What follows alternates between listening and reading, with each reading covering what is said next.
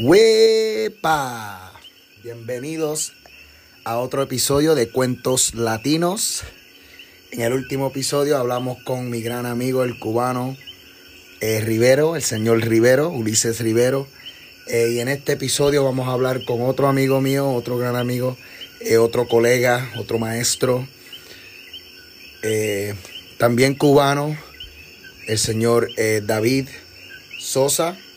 Entonces, en este episodio David va a hablar un poco de su vida, igual de su niñez, eh, algunos cuentos, algunas historias y después obviamente hablar un poco de cómo llegó a los Estados Unidos, cómo aprendió el inglés y terminamos ¿no? con la importancia del español. Así que vamos a continuar con David Sosa y este es su cuento latino.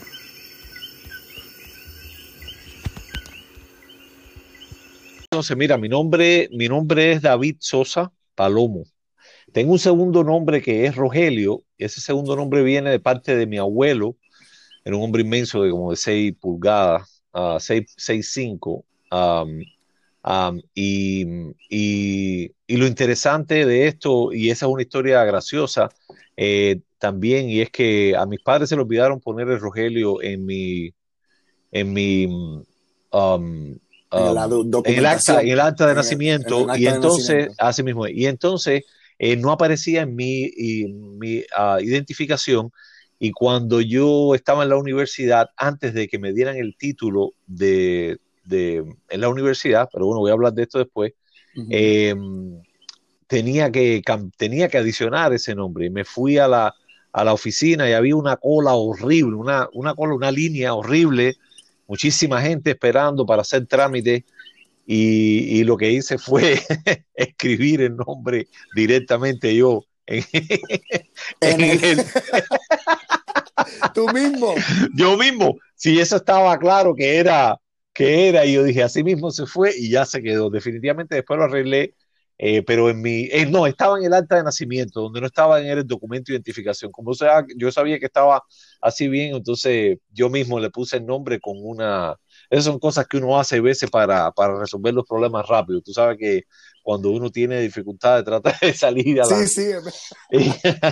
Entonces tú, mismo, tú mismo escribiste Rogelio. Yo mismo escribí Rogelio en mi, en mi, es como una, era el carnet, o sea, le llamaban carnet de identidad, el documento de identificación como carnet de identidad, como una libretica y utilizaba una, un bolígrafo así como en tinta negra y yo mismo escribí Rogelio ahí imitando la misma y así se quedó como David Rogelio Sosa Palomo y más nunca me preguntaron. Cuando fui a hacer la, identificación, ya salió por ahí para allá mi título y todo. Ya ese, incluso en el, pasaporte americano aparece, aparece también el Rogelio. Así que esa es una pequeña historia.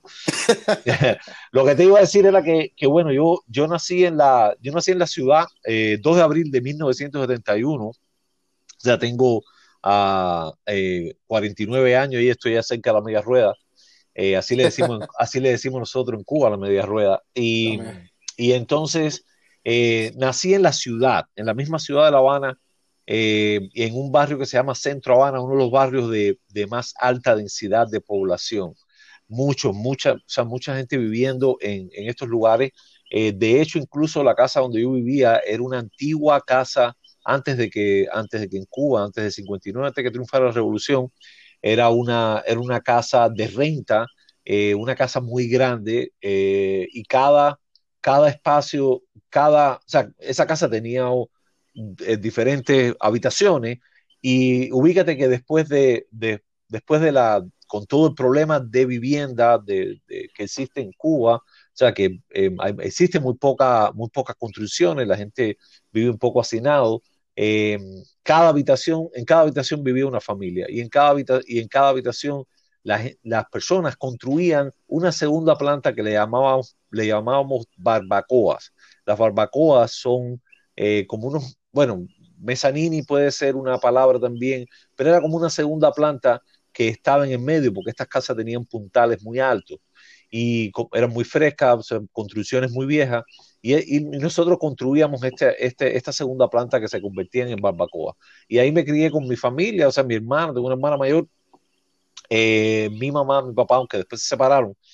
pero mi, fue, una, fue una niñez bastante activa, o sea, con mucho, éramos muchos, muchas, muchos eh, amigos en la, en la, en, la, en, el, en la cuadra, en el lugar donde yo vivía, en el barrio, eh, jugando pelota, jugando a los escondidos. O sea, sabes que somos una generación sin equipos electrónicos, sin teléfono, y yo vine a ver una, una, un juego electrónico en, en eh, casi a finales de middle school, y después de eso no vi más ninguno.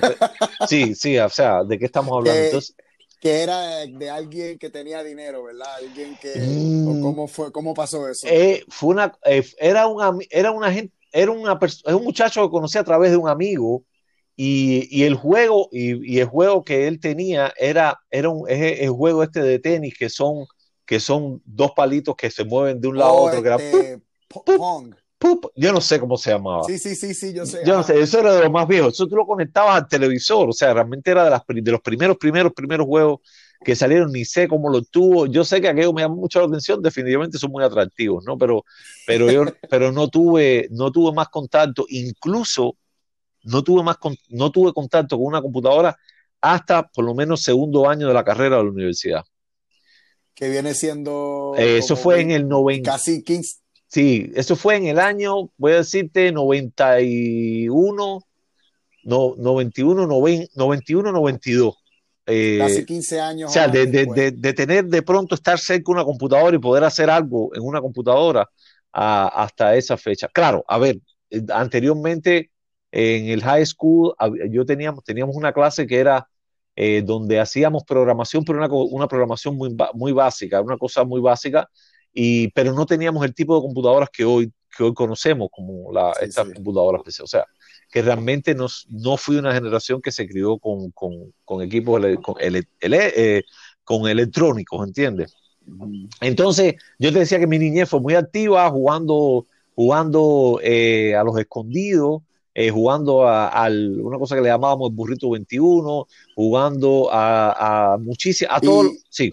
¿Puedes, ¿Puedes, explicar un poco de Burrito 21? El Burrito 21 era, el Burrito 21 era alguien, alguien que tenía que ponerse, tenía que ponerse de espalda eh, contra la pared y, y, y entonces eh, ponerse en una posición que eh, tenía que, era un equipo, dos equipos, ah, había un equipo que todos se ponían en línea contra la pared, no, no todos, sino que se hacía como una columna y entonces el otro equipo venía corriendo y la historia era saltar y llegar hasta lo más cerca posible de la pared. Y así todo el equipo venía saltando arriba del otro. Pero hay veces que eh, hay quien no podía llegar y sobre el y sobre que había uno que a veces tenía que soportar el peso de tres o cuatro y ese y ese pobre, o sea, no aguantaba tanto tanto peso, ahí mismo se se jodía todo y, ganaba definitivamente el equipo, porque al final era, pues, era, un, era un juego, o sea, muy, muy, muy feo. A mí, a mí me gustaba mucho uno, y lo jugábamos mucho, que se llamaba El Quemado. El Quemado. El Quemado. El Quemado era, eran dos equipos también. Eh, em, no, discúlpame, era, realmente era individual. La historia era, se tiraba una pelota, una pelota de, podía ser una pelota de goma.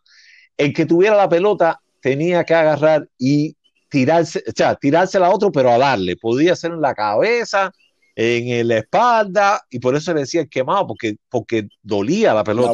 La bola, te quemaba. La, bola te quemaba. te daban unos pelotazos, y entonces La, onda, la onda era eso. O sea, la onda era pasarse todo el tiempo tratando de darle a alguien, ¿entiendes? O sea, y era en, un, en un espacio en un espacio cerrado, ¿entiendes? Cerrado, sí. sí, entonces tenía que esquivar la pelota. Sí, sí, sí, sí. No, si tú podías aguantar, si tú podías agarrar la pelota y tirársela a otra gente. Oh, sí, sí, sí, sí, La, el, juego, el, juego, era simplemente, el juego era simplemente darse pelotazo, ¿entiendes? No era, no había, no era tan complicado, era bastante, sí, sí era... Sí, cosas que ahora no se ven, ¿no? Sí, y la otra, y la otra, y el otro juego que gustaba mucho allá donde yo vivía era un juego de béisbol, pero un juego de béisbol que se llamaba Las Cuatro Esquinas, porque oh, se jugaba en la calle, o sea, eh, era en la intersección de cualquier calle, es como si estuvieras ahora mismo en Chicago y en una intersección de dos calles hay cuatro esquinas, ¿ok? Una esquina, una esquina era home, después la otra esquina primera, segunda, tercera volvía a ser home no se corría, sino que lo que se hacía era, se caminaba. Y eh, se bateaba con la mano, era con una pelota de goma, se bateaba con la, con la mano. Y nada más se podía batear entre segunda y tercera, no entre, entre primera y segunda, ¿ya? Eh, y no se podía tampoco batear, eh, o sea, no se podía dar la pelota y que saliera una pelota de aire, sino que tenía que ser como, como roletazos, como eh, por debajo. Pero era bien interesante porque además ahí venía un carro, te, te, quitaba, pasaba el carro arriba, vamos, seguimos de nuevo, y pim, pim, pim, pim, pam, pim, pam, pam, pam, y era, y era la bulla, y era la bulla. Pero, pero una manera, era una manera de solucionar un déficit de, de espacio en la, en la ciudad. De hecho, de hecho, por ejemplo, después, em, con el tiempo, después ahí en la esquina de donde yo vivía, hay un edificio que se cae, eh, estaba muy viejo, se cayó el edificio, esa parte la limpiaron, y entonces eh, los muchachos del barrio agarraron ese espacio para jugar.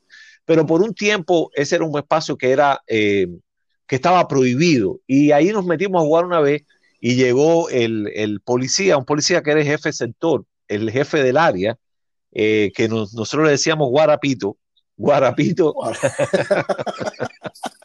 Guarapito, el, el jefe de los Le decíamos Guarapito al hombre, no porque ese era el término normal, era, una, era realmente una burla, ¿no? Con, eh, con el hombre, porque Guarapo, Guarapo es el jugo que se saca de la, de la caña, ¿ya?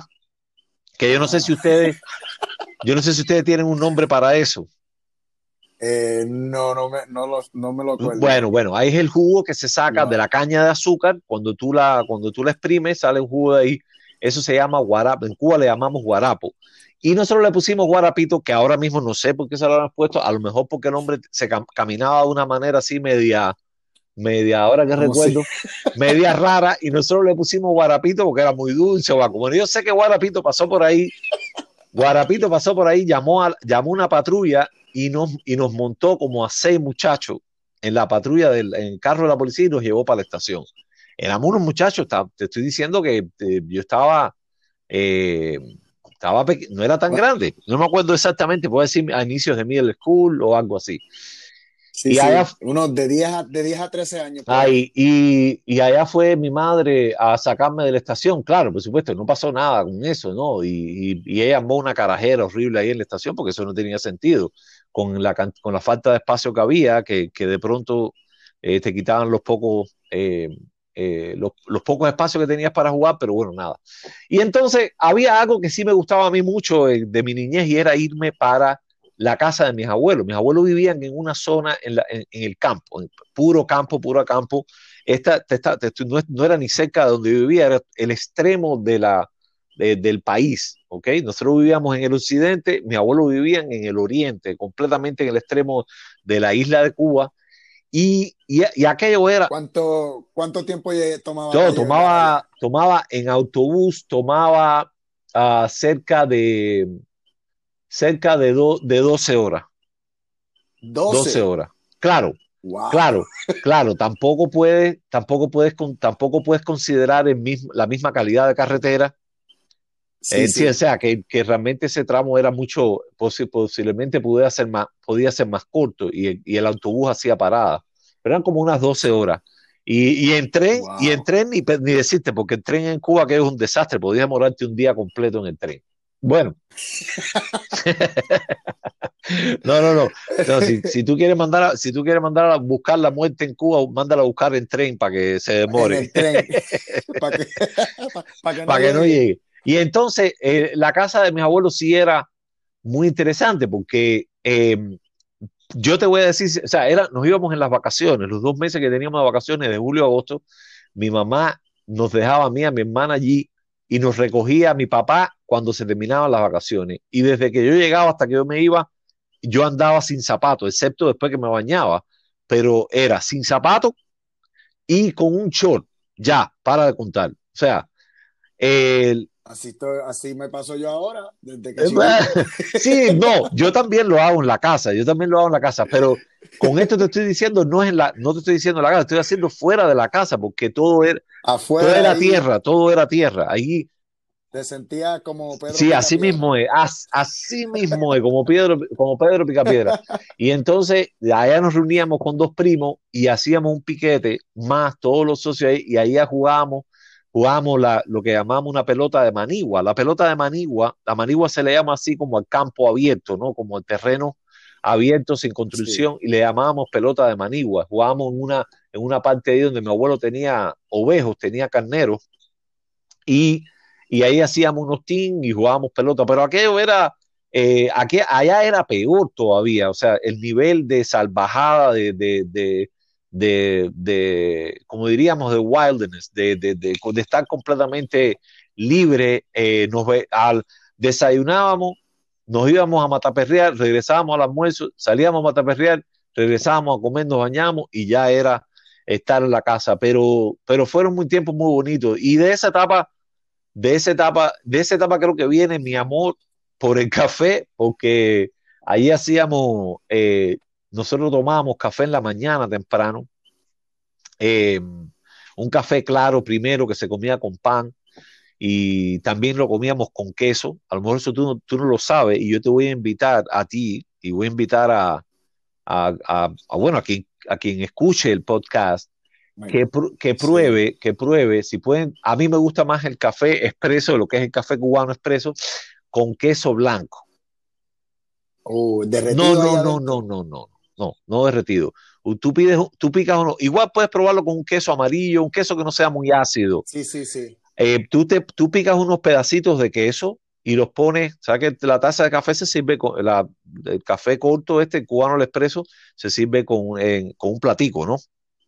Sí, ya, entonces, eh, allá en esa zona, y quiero decirte que eso es muy local, porque incluso en otras partes de Cuba nunca escuché que la gente lo tomara, pero donde vivían mis abuelos era una costumbre, porque mi abuelo tenía vacas, mi abuelo ordeñaba, de hecho yo ordeñaba vacas con mi abuelo temprano por la mañana, en la casa de mi abuelo se hacía queso eh, blanco y, que, y se hacía queso prensado también, y, y, y, entonces ese queso blanco, después que tú haces el café, ese queso blanco lo pones en un platico y lo que haces es que masticas el queso y tomas el café. Entonces el sabor, el sabor, el sabor viene siendo como un, como, la, como un café con leche, o sea, como una mezcla de, de eso, del queso que es salado con el café que es un poquito dulce, si le echas el, o sea, un, su, tu tono de azúcar, realmente es muy agradable. A mí me encanta. Yo, yo te invito a que lo hagas. Wow. Es algo bien práctico. Sí, sí. Eso vamos a hablar de la, la próxima vez. Vamos sí. a de eso y me enseñas cómo hacerlo. Y... No, no es difícil. Es, es difícil. Yo no sé si tú haces café en la casa. Eh, eso te va. Sí, yo lo hago, pero yo lo hago como con un, un French press. Oh, yo sé que nunca.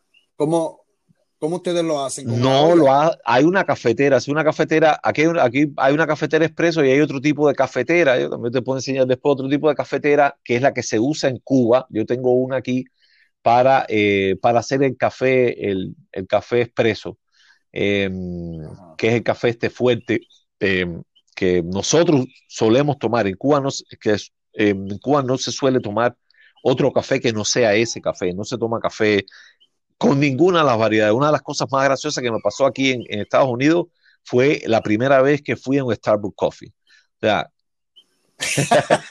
con, to, con todo esto, este, este Señor sabor, mío, yo me paraba y digo, I want the coffee. What kind of coffee? Oh my gosh, de esa hora. ¿Café? ¿Qué, qué, ¿Qué, tipo de café? Un café. Yo quiero un café. ¿no? Un café, un café. Un, ¿Cómo, cómo que, café? ¿cómo qué tipo de café? Y, igual, ¿de qué tamaño? ¿Cómo que qué tamaño? Uno solo. Wow. es, es, muy interesante porque esas limitaciones también después te encuentras, después entendí. Y entendí y definitivamente no me acostumbraba a ella del todo. Tomo, tomo un poco de café americano, pero básicamente sigo tomando café cubano. Bueno, lo que te decía de Oriente era de esa parte de mi abuelo, que fue una niñez súper, súper, súper buena, muy, muy libre, muy, muy de muchas experiencias, eh, que realmente fue, fue bien, bien, eh, bien interesante, ¿no? Y, y, y, yo realmente la disfruté, la disfruté eh, muchísimo. Y, y, era, y era, un, era una, una, una, zona muy, una zona muy pobre, aunque mi, mi, abuelo no tenía una mala casa, pero, una, pero allí tú podías encontrarte gente con piso, con casa de piso de tierra, eh, con, con, con, con la, la, la, las casas eran hechas de, de tablas de, de, palma, de, la, de, de, la, de las palmas, con techo del, de material wow. de guano, eh, el baño era fuera de, la, de las casas, eh, como una, una letrina, letrina así mismo, o sea, yo Y entonces eh, el techo era de... Se le llama el guano, el guano, sí, guano, era, eh, es, una, una hoja de un tipo de palma, eh, es como tú, tú o sea, le quitas las hojas al, al, a esta palma, que son unas hojas que parecen como unos, como unos, nosotros le decimos abanico, pero ustedes creo que también le llaman abanicos a, los a los... Parece como un abanico abierto y entonces cuando tú la vas montando una encima de la otra, realmente crea una, crea, crea impermeabilidad, o sea, crea algo impermeable, que no cae agua. Sí, sí, sí, sí, sí, Pero es una, pero son casas muy naturales. Y así podías encontrarte muchas personas que vivían en esas condiciones. Entonces, y nosotros que veníamos de la ciudad, para nosotros aquello era una, era, era más una aventura que un, que un estilo de vida, ¿no? Definitivamente allí la, las personas eh, eh, eh, tenían que, pasaban más trabajo. O sea, también era una, era una vida más rural, definitivamente, y, y, era completamente diferente. Nosotros veníamos a la ciudad para que nosotros una aventura. Y, y, bueno, nada, ahí, lo mismo, el día empezaba a llover y, nos bañamos en calzoncillo y, ¿entiendes? O sea, y, empezaba a llover y había una, había una, una canal de, de, de agua con fango, con tierra, con lodo y ahí mismo nos lanzábamos por ahí y, aquello, era, aquello horrible. O sea, ya te digo que el nivel de, de esas bajadas era... Eh, pero el ambiente en campo siempre fue muy interesante, muy interesante. Y entonces, entonces nada, después de la escuela yo, yo eh, em, ya te digo, siempre fui, muy, siempre fui muy activo en la escuela, participaba en actividades siempre extracurriculares. Em, en grupos de baile, siempre estuve, por ejemplo, estuve en un grupo de baile cuando estaba en la, en la escuela primaria y, se llamaba Los Solecitos, como el pequeño sol, y, y, después en la, en la, universidad incluso estuve, formé parte de uno de los dos grupos folclóricos de baile que tenía la universidad, uno era de música afrocubana y otro era de música latina, folclórica, y ahí y fui parte de, esa, de ese grupo casi los cuatro, los cuatro años, de los cinco años cuatro años que estuve en la universidad fui parte de eso, o sea, yo también he tenido una, una vida como, o sea, me ha gustado mucho la parte artística, porque esa parte artística viene de, parte de, mi, de, la familia de mi, de, mi, de mi papá, pero que no me, no me como no me, em, no, como mi papá y mamá se separaron, em, cuando er, yo era un niño, no formé tan, tanto parte de ellos, sin embargo, fui parte de muchas de, de las fiestas que hacían, y eran gente, eh, todos, casi todos tocaban guitarra eh, de vocación y, y, se hacían unas parrandas y, y, ahí tú lo mismo agarrabas un, un, una campana que, una, que unas maracas y te ponías a tocar y te ponías a cantar. Yo creo que venía la parte esta del baile, tenía que ver, y, esta, y este ritmo eh, que tenía, aunque yo, yo, digo que Cuba es un país muy rítmico, o sea, mucha, mucha gente sabe bailar, disfruta mucho de la música y, aunque la música es universal, ¿no?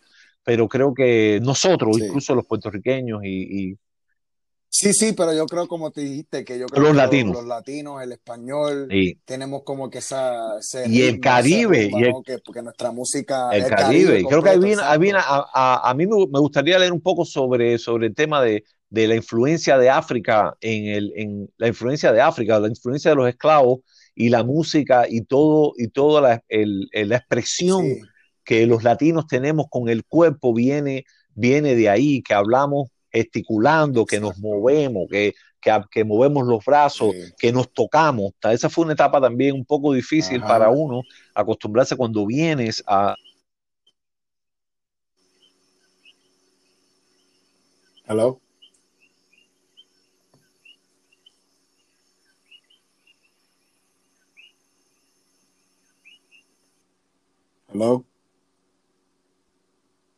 Carrera eh, fue en la Universidad de La Habana, me gradué en la Facultad de Derecho, fui profesor por cuatro años en la Universidad de Derecho. Yo enseñaba Derecho Financiero y Mercantil en la, en la Facultad de Derecho. Em, estando hice una maestría en, España, em, también sobre Derecho Público, básicamente Derecho Financiero. Y ya después de ahí em, me fui a la universidad porque, bueno, definitivamente eh, tuve mi hijo y tenía que económicamente quería mejorar y entonces comencé a ya trabajar en otro, como abogado, pero también empecé a trabajar en, en, otras, como abogado, pero más a la parte cultural. Siempre la parte cultural ha estado muy vinculada a mi vida. Y entonces, em, ya antes, incluso antes de venir a, los Estados Unidos, fui durante 11 años el manager de un taller de serigrafía artística que, se, que todavía existe, se llama René Portocarreros, el único taller de serigrafía artística, eh, eh, o sea, em, de gran tamaño que hay en La Habana. Y fui director de ese taller por 11 años antes de venir eh, para acá, para, para los Estados Unidos. Y adicionalmente yo nunca dejé de trabajar, hacía el, el, trabajo de abogado como freelance o yo representé a, artistas como Chucho Valdés, que es un jazzista muy importante. A través de Chucho, por ejemplo, conocí a Herbie Hancock, el, el, el, americano, o oh, sea, estuvo en Cuba como, estuvo en Cuba como dos veces. Eh, trabajé con, con, otros artistas, básicamente artistas cubanos, de, de salsa, incluso artistas de, de, reggaetón. Yo, yo conocí, o sea, incluso eh, discutimos una vez, con, discutí un contrato, por ejemplo, una vez con gente de zona, que es uno de los grupos ahora que son conocidos aquí, pero conozco mucho de esos grupos porque, porque fui abogado eh, de la parte de propiedad intelectual y trabajé con muchos, con muchos artistas de esa etapa. Pero bueno, ya cuando yo decido de romper con esa parte de mi vida en Cuba, y fue una decisión bien difícil, básicamente decidí romper con eso por, porque pensé que, que quería tener algo diferente, o sea, quería que mi hijo tuviera la posibilidad de, de, tener otras, otra perspectiva de futuro en otro lugar que no fuese Cuba, que era que siempre fue, que siempre fue limitado. O sea, para mi esposa y para mí, entonces decidimos, decidimos irnos de Cuba. Nosotros no fuimos legalmente de Cuba, a través de, no, no, no, no vinimos ilegal, o sea, no, o sea, a través de la familia. Ah, ¿Lo hiciste a través de, de la visa? La ah, fue a, través de ya un familiar eh, de mi esposa que vivía aquí y ella reclamó a los padres y a su vez los padres nos reclamaron a nosotros. Fue un proceso un poquito largo y, y, ya venimos para acá. En Cuba todavía está mi, mi, mamá y mi hermana, ellas están todavía allá, o sea, es algo que todavía estoy sufriendo eh, muchísimo, muchísimo. y, y, el, y el viejo mío también se quedó allá, él falleció el año pasado. Em, em, yo estando acá y una de las partes difíciles de cuando tú te vas de tu país, que de pronto toma tiempo, toma tiempo volver a encaminar tu vida y no poder, definitivamente uno viene con la intención, o sea, venía con la idea de, apoyar a mi hijo, pero también venía con la idea de apoyar a mi familia, porque definitivamente yo te digo todo esto y no tratamos la parte económica de Cuba, pero es una parte muy compleja y, y también viniendo para acá mi idea era ayudar a mi familia, ¿no? Yo, siempre pensé que venir a los Estados Unidos iba a ser difícil eh, comenzar una nueva vida eh, pero definitivamente ha sido más difícil de lo, que, de lo que yo imaginé. Tú sabes que la realidad siempre, siempre supera cualquiera, cualquier cosa que tú te imagines. la realidad es muy rica, es muy, muy compleja y, y definitivamente tú te, te, te, te, supera completamente. Y, y lo que... Sí, ¿no? Y, y, te pones humilde, ¿no? Porque no importa lo que, lo que has este, el éxito que has tenido en tu país o lo que pasa, ¿no? Como que, que eso no se transfiere, ¿no? Eso no, no, no, viene contigo porque tienes que empezar de cero, tienes que empezar de cero. A mí, a, a, a, mí, no, o sea, yo no, por ejemplo, yo cuando llegué aquí, una de las, uno de los grandes problemas fue decidir qué iba a hacer, cómo yo iba, cómo iba, cómo iba a superar mi vida profesionalmente, cómo iba a encaminar mi vida profesionalmente.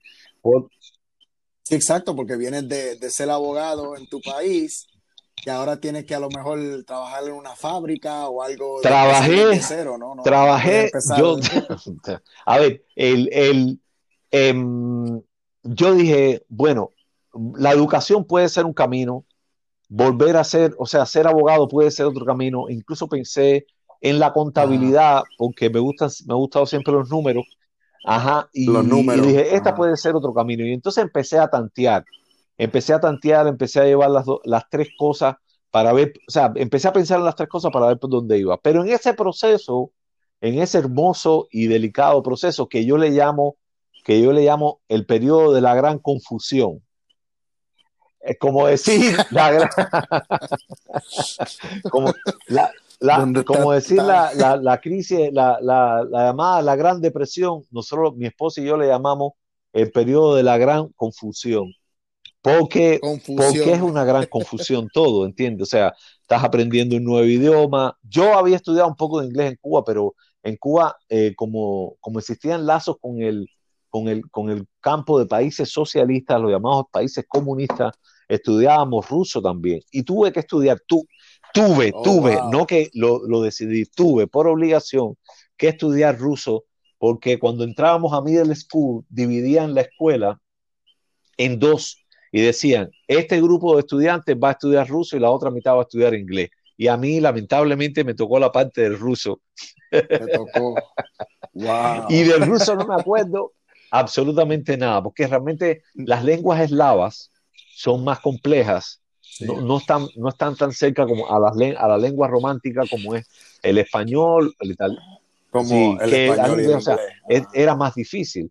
Eh, pero bueno, nada, yo ya yo llegué acá y lo primero que hice, eh, primero porque te voy a decir algo, o sea, yo le tengo un respeto inmenso por la lengua, no importa cualquiera que sea, porque el idioma es la ah. manera en que uno, es la manera en que uno se expresa y es la manera en que uno puede decir quién tú eres y cómo tú piensas y es la manera en que tú puedes, eh, tú puedes expresar tu, la capacidad que tienes para entender, para resolver problemas. Por tanto, si, si no puedes decirlo de la manera correcta, muchas veces las personas pueden, eh, pueden considerar que tú no tienes suficiente capacidad o que, o que, o que no entiendes las cosas o puede ser un poquitico complejo. Yo, yo realmente aquí no he sentido, no me he sentido mal, siempre con las personas que me, que me, eh, que, me que he conectado han sido gente muy respetuosa, pero el proceso de aprender el inglés ha sido, ha sido muy complejo.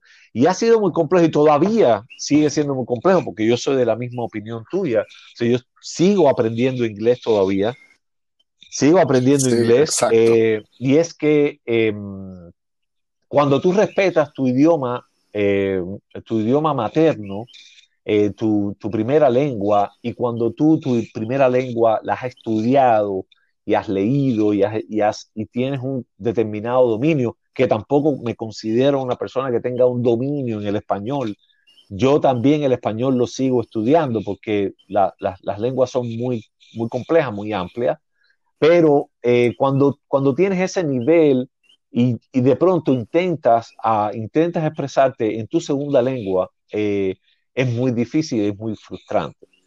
Al punto, para serte sincero, voy a ser completamente honesto contigo, fuera, del, fuera del, de lo que he hablado con mi familia, al punto de que ha cambiado incluso el carácter, mi carácter, porque mm, eh, como que puedes perder un, po un poquitico la, el, el, ahora fíjate, fíjate, qué cosa más interesante, cuando estás aprendiendo un idioma se te olvida, se te olvida tu, tu primer idioma y empiezas a traer. No, sí, y, y esa es la, la, exacta razón por la que estoy haciendo esto, ¿no? Y, y es la razón por la que me convertí en maestro de español, es por, por, por, yo conocer tanta gente y ver a tanta gente, especialmente de esta nueva generación, que tienen padres que emigraron aquí y que tienen padres que solamente hablan español y que tienen nombres como Luis Soto y esto y lo otro, ¿no? Pero que no saben el español. Y y, parte de eso, ¿no? Esa iba a ser mi próxima pregunta y puedes seguir hablando. Eh, es que obviamente como estamos alrededor de una nueva cultura, ¿verdad? Estamos en los Estados Unidos, el inglés y ese idioma, eh, pero también, ¿no? Eh, como, como nosotros, ¿cómo hacemos para cultivar nuestra cultura y para cultivar nuestro idioma? aunque tenemos este otro idioma y otra y esta otra cultura alrededor de nosotros. No, yo te decía que el, la palabra que utilizar era confidence, o sea, que ahora se me olvidó cómo decirlo en español, eh, pero, pero te sientes como, como menos, o sea, menos, eso, confianza. confianza. Te sientes como con menos confianza, empiezas como a dudar de tu capacidad, eh, porque, porque uno llega con una determinada edad, no es igual, no es lo mismo, y adicionalmente también el hecho de no, de no poder eh, dedicarle incluso más tiempo a, aprender el idioma con más posibilidades, porque si tú tienes que irte a trabajar en una fábrica, es lo que es lo que tú me decías, yo empecé, yo he trabajado en, empecé trabajando en distintas fábricas, he limpiado baños, he limpiado eh, eh, talleres, he manejado camiones, he hecho de todo, ¿ok? Eh, antes, sí, sí, definitivamente, porque tienes que empezar definitivamente por donde tú tengas la posibilidad de independencia y, así poco a poco, y así poco a poco, y estudiando, yendo al college en la noche y tomando clases, y después tomando algunas decisiones, y después con la ayuda de también de mucha gente, porque tienes que decirlo así, o sea, definitivamente tuve la oportunidad de empezar a trabajar en Aspira en Miguel del Valle, porque yo empecé a trabajar en Aspira por Miguel del Valle como coordinador de recursos de la comunidad.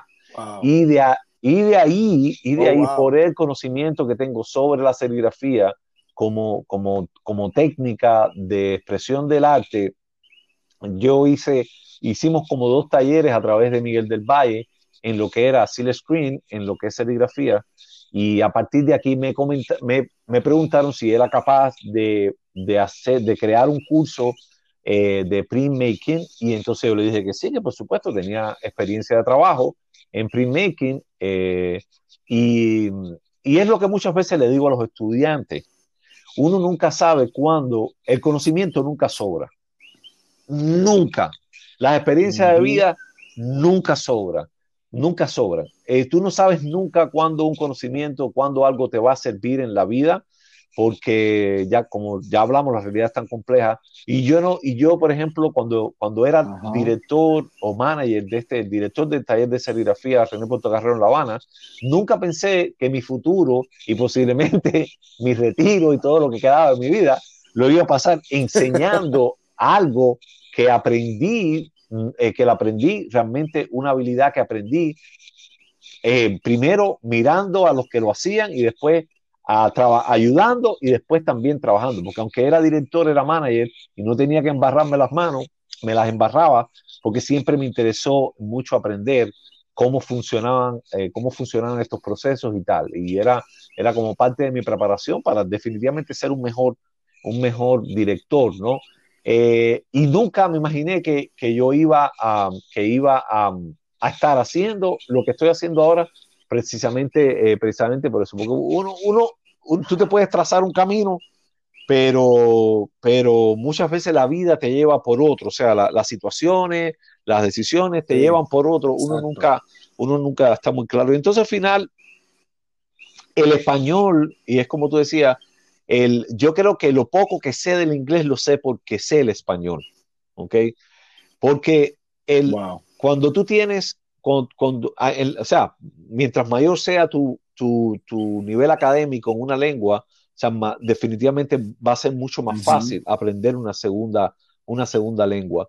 Y es interesante, es interesante porque el, tu cerebro em, em, genera, cuando tú, cuando tú conoces dos idiomas, tú tienes dos maneras diferentes de, de analizar cosas y de decir cosas.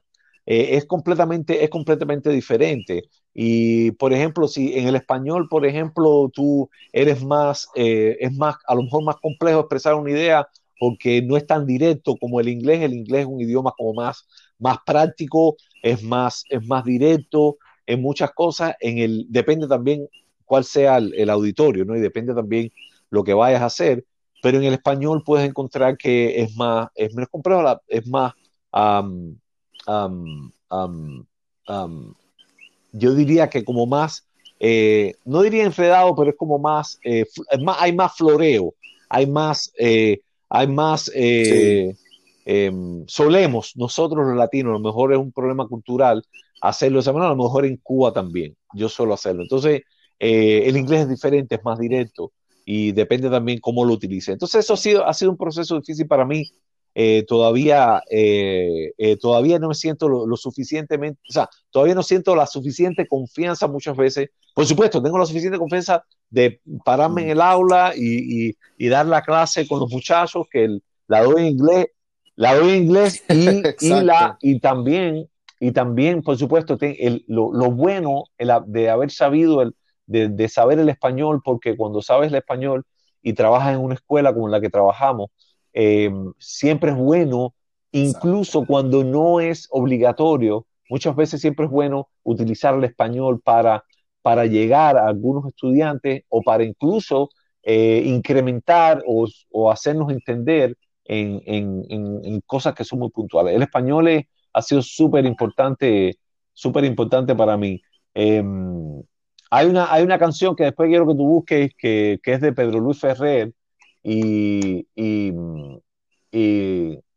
aunque lamentablemente la parte, la parte de la canción em, es muy, eh, tiene una parte que parece como una jerigonza, como algo que no es muy entendible porque son regionalismos, son localismos, pero a mí lo que me gusta de la, de la canción, eh, que tiene que ver con lo que estás haciendo, es el coro que dice, eh, ay, qué felicidad, como me gusta hablar español. Y entonces a partir de ahí el hombre es, el, como dice el coro. Y, está bien, realmente muy interesante porque yo soy un amante del español, me encanta hablar el español, o sea, me siento libre eh, cuando hablo el español, es como, es como, una, es como la libertad definitivamente. No, es, es, es eh, bueno, es la lengua de uno, ¿no? La lengua materna.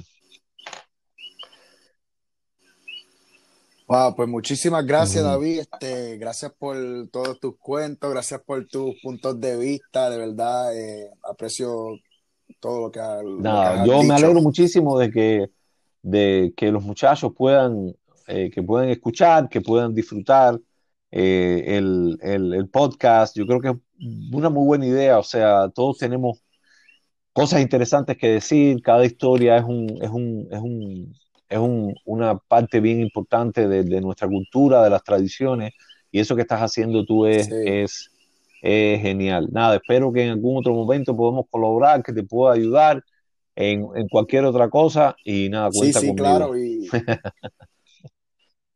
Claro, claro, y muchísimas gracias. Y no, eso, de esto es lo que, esta es la razón que quería hacer esto, ¿no? Antes de esto, eh, acababa de entrevistar a, a Ulises y él también es de, la, del mismo pueblo, del mismo país tuyo, obvio, ¿no? Se conocen. Eh, pero las experiencias de ustedes son tan diferentes, ¿no? Y, y, hubo similitudes eh, con el juego de pelota y todo esto, ¿no? Pero eh, escuchar los dos y escuchar el punto de vista y, y sus diferentes experiencias y cosas así es la razón por lo que yo hice esto, ¿no? Por, para poder, para poder no, eh, no, escuchar todo esto, pero también no conservar y tenerlo algún eh, esto en algún sitio donde la gente pueda escucharlo y pueda esto seguir eh, adelante, ¿no? Porque como, como maestro de español siento que nuestro idioma sí está mejorando, pero también, también se está, nuestra cultura se está perdiendo un poco por, con la nueva generación. Sí, tenemos a la gente eh, que todavía aprecia la cultura y que todavía ama el idioma, pero no vamos a estar aquí eh, todo el tiempo, ¿no? No vamos a estar aquí. Entonces, enseñarle eso al futuro, eh, la apreciación para nuestro idioma, por nuestra cultura, no importa de qué país hispanohablante sea, es, lo que quería hacer. Entonces, muchísimas gracias otra vez, David, y eh, te mando algo diciéndote cuando. Dale, dale, me lo, dale me lo dice para, escucharme. uno le gusta escucharte de vez en cuando. Gracias. tenemos, tenemos, tenemos, que reunirnos cuando pase todo esto y, y, lo que, y lo que voy a hacer, lo que voy a hacer es que te invito a un café con queso. ¿Oíste?